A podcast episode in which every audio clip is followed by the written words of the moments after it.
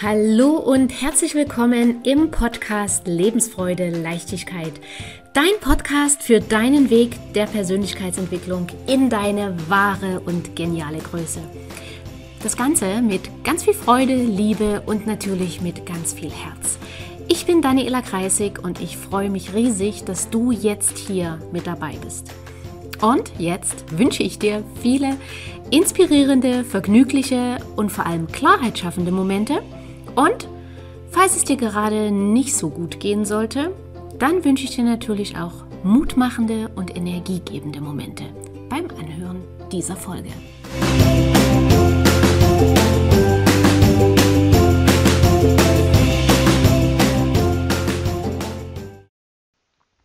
Ja, ist denn Narzissmus nun ein neuer Hype? Ist das eine neue Sau, die durchs Dorf getrieben wird? Oder wie gesagt, gibt es den schon seit vielen, vielen Jahren?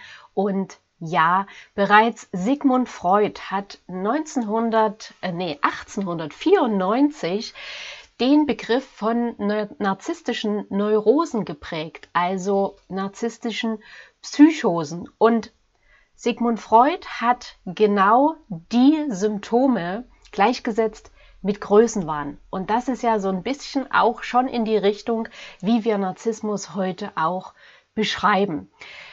Henry Murray war ein Psychologe an der Harvard-Universität und der hat auch 1938 unterschieden zwischen dem verdeckten Narzissmus und dem offenen Narzissmus. Und den kennen wir ja heute noch, weil zum Beispiel der offene Narzissmus der dem klassischen arroganten Narzissmus gleichkommt, wird quasi diese, diese hohe Selbstverliebtheit, diese hohe Selbstüberschätzung, wird von der narzisstischen Person offen gezeigt.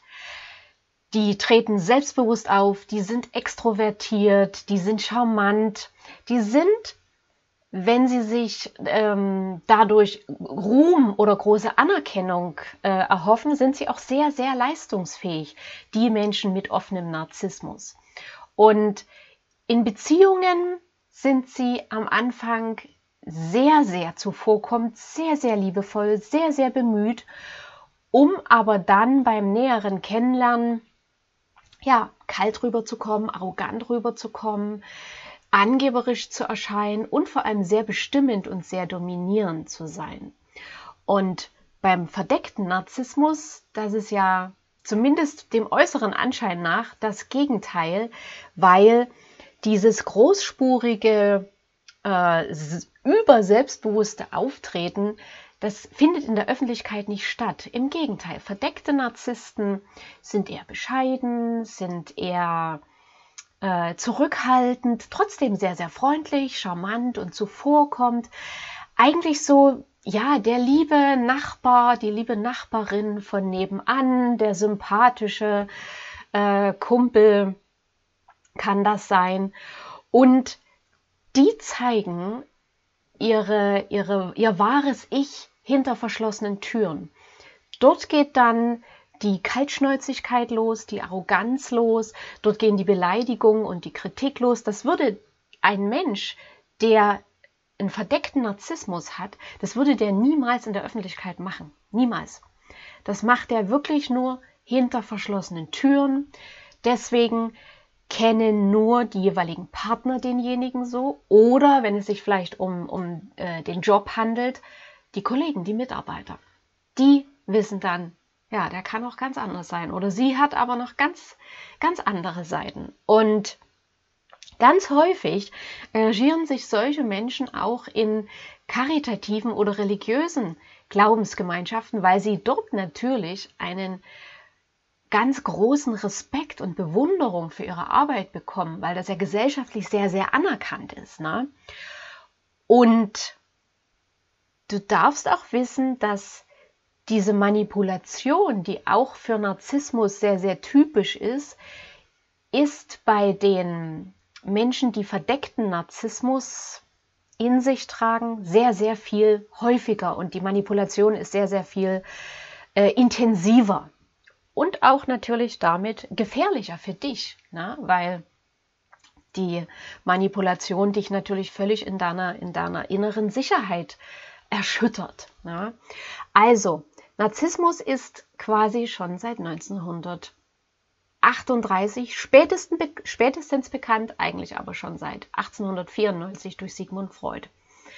Und auch 1961 sprach schon John Nemia, das ist ein US-amerikanischer Psychologe, der sprach auch dann von einer narzisstischen Charakterisierung. Und 1964 hat Erich Fromm, das war ein Psychoanalytiker und ein Philosoph und ein Sozialpsychologe, der hat vom bösartigen Narzissmus gesprochen. Also, du siehst, Narzissmus ist kein neuer Trend. Es ist keine neue Sau, die durchs Dorf getrieben wird. Aber Narzissmus kommt endlich viel, viel mehr ins Licht der Öffentlichkeit, weil Seit 2016 ist der 1. Juni nicht mehr nur Kindertag, sondern ist der 1.6. auch der Tag zum Bewusstwerden von narzisstischem Missbrauch.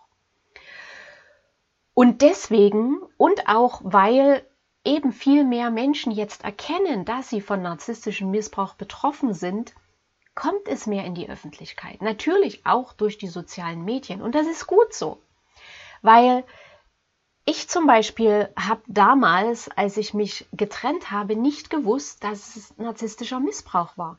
Ich habe damals echt gedacht, ich bin dran schuld also ich bin zu 100 Prozent dran schuld. Ja, zu 50 Prozent war, ähm, hatte ich meine Anteile natürlich dran. Aber ich habe tatsächlich gedacht, ich bin zu 100 Prozent schuld am Scheitern der Beziehung, weil ich einfach nicht hart genug im Nehmen war, weil ich hätte das Ganze noch mit vielleicht mehr Humor nehmen müssen, weil ich es hätte vielleicht noch mehr ignorieren müssen, die Beleidigungen, ähm, die Kritiken, dieses äh, Tage, wochenlange nicht miteinander sprechen, also dieses komplette Ignorieren. Da mache ich auch nochmal eine extra Folge dazu. Und als ich aber erfahren oder rausbekommen habe, dass das narzisstischer Missbrauch war, konnte ich natürlich ganz anders damit umgehen. Und letzten Endes möchte ich aber gerne noch hinzufügen, dass unser Verstand, weißt du, der, der, der steckt gerne alles in Schubladen. Und diese Schubladen sind, wie gesagt, ja auch also schön, die haben ja durchaus ihre Berechtigung, weil viele Dinge uns dadurch leichter fallen zu bearbeiten, wenn das Kind einfach einen Namen hat. Ne? Und gleichzeitig ist es aber so, dass eine richtige Diagnose über den Grad der narzisstischen Persönlichkeitsstörung kann nur ein Facharzt stellen. Aber Weshalb ich das sage, es ist eigentlich egal, was für eine Diagnose im Raum steht. Es geht darum, dass du erkennst, was ist hier passiert, hm, welche Baustellen habe ich, was, was ist mein Anteil, dass es dazu gekommen ist, dass ich so lange beleidigt wurde, so lange kritisiert wurde, gedemütigt wurde, manipuliert wurde, schlimmstenfalls geschlagen wurde, je nachdem, was du erlebt hast. Was hat das mit dir zu tun? Weil weißt du, in dem Moment, wo du, wo du dich darauf konzentrierst, was es mit dir zu tun hat, was dein Anteil ist, in dem Moment hast du den Fokus auf dich und du kannst in dem Moment vor allem auch aufarbeiten und heilen. Wenn du den Fokus darauf legst, ist das ein Narzisst? Ist das kein Narzisst? Ist das ein großer Narzisst? Ist das jemand mit einer kleineren narzisstischen Persönlichkeitsstörung? Solange hast du den Fokus im Außen bei der anderen Person. Und das hilft dir ja nicht weiter. Es hilft dir ja viel weiter, wenn du den Fokus absolut auf dich richtest und dich eben hinterfragst, warum ist es so weit gekommen? Was hat es mit mir gemacht? Und vor allem, wie komme ich da wieder raus? Und es, ich habe ja dazu schon einige Folgen gemacht, was du nach Beendigung einer narzisstischen Beziehung tun solltest, wie du wieder Vertrauen gewinnst und, und, und. Das kannst du alles ja dir, dir anschauen, anhören, umsetzen. Aber wenn du darauf den Fokus hast, auf dich und deine Heilung, dann kommst du viel, viel weiter, als wenn du dich darin verlierst, in der Diskussion, war es wirklich ein Narzisst, war es kein Narzisst, ähm, gibt es eine Diagnose, gibt es keine Diagnose, sollte mein Partner oder meine Ex-Partnerin, äh, also Ex-Partner oder Ex-Partnerin, mal äh, da eine Diagnose machen lassen, das ist alles nicht wichtig. Ich sage das deswegen, weil ich immer mal wieder so diese Diskussion höre, ja, woher willst du denn wissen, ob es ein Narzisst war? Oder, oder ähm, wer diagnostiziert das denn? Ganz ehrlich, diese Fragen bringen dich nicht weiter. Diese Fragen halten dich klein, diese Fragen führen dazu, dass du eben dich ablenkst, dich ablenkst und den Fokus auf der anderen Person hast. Die andere Person ist aber, wenn du diese narzisstische Beziehung hinter dir gelassen hast, ist diese andere Person nicht mehr deine Angelegenheit. Das ist Angelegenheit der anderen Person, deines Ex-Partners, deiner Ex-Partnerin, ob der diejenige daran arbeitet oder nicht. Und es ist auch nicht deine Angelegenheit, ob derjenige jetzt schon einen neuen Partner oder eine neue Partnerin hat, ob der, ob diese neue Person auch geschädigt wird oder nicht geschädigt wird, ob die das merken sollte, ob, ob du sie warnen solltest oder, oder, oder. Ich höre das immer wieder. Fokussiere dich wirklich auf dich. Weil wenn du, weißt du, wenn du narzisstischen Missbrauch erlebt hast, hast du so eine riesen Baustelle in deinem Leben, wo du alle Kraft und alle Energie brauchst, um das aufzuarbeiten und um das zu heilen. Und wenn du vielleicht noch für äh, Kinder zu sorgen hast, brauchst du noch mehr Kraft. Das heißt, oder das möchte ich dir von, von Herzen gerne mitgeben, verschwende keine Sekunde an deinen Ex-Partner, deine Ex-Partnerin, sondern jede Sekunde, jede Zehntel, jede Hundertstel Sekunde, jedes Fitzchen Energie, was du hast, steck das in dich, in deine Weiterentwicklung, in dein Wachstum. Okay? Alles andere ist Ablenkung, ist Verdrängung, ja, ist nicht hingucken, bringt dir nichts. Okay? Also, meiner Meinung nach, Narzissmus ist kein neuer Trend, ist kein neuer Hype, ist keine neue Sau, die durchs Dorf getrieben wird. Es ist aber eine Sau, die endlich mal zu sehen ist und die einen Namen hat. So, und jetzt möchte ich noch zum Schluss ganz kurz in die griechische Mythologie mit dir reisen, weil vielleicht hast du dich auch schon mal gefragt, woher kommt denn so das alles und haben vielleicht die wunderschönen Blumen Narzissten, äh, Narzissen etwas damit zu tun? Und ja, haben sie. Also aus der griechischen Mythologie ähm, ist die Geschichte von einem Jüngling, der damals Narziss geheißen haben soll. Und der hat alle, die ihn im Prinzip bewundert und verehrt haben, zurückgewiesen. Und einer von denen, die quasi zurückgewiesen wurden, der hat damals die Götter äh, gebeten, ihn zu bestrafen, weil er diese, die ganzen Menschen alle vom Kopf gestoßen hat. Und Nemesis soll wohl seine Bitte erhört haben und den Narziss, den Jüngling, mit unstillbarer Selbstliebe ja, ausgestattet haben. Das heißt, der Narziss hat sich in sein eigenes Spiegelbild so sehr verliebt, als er das in, in einem Wasser, äh, in einer Quelle gesehen hat, dass er sich von diesem Bild, dass er, der, der konnte gar nicht weggucken, weil er so verliebt in sich selber war und ist dort quasi ertrunken. Und an der Stelle soll danach eine Narzisse gewachsen sein. Und was ich persönlich, als ich diese Geschichte das erste Mal gehört habe, sehr, sehr beeindruckend fand, ist, dass Narzissen Blumen sind, die giftig sind.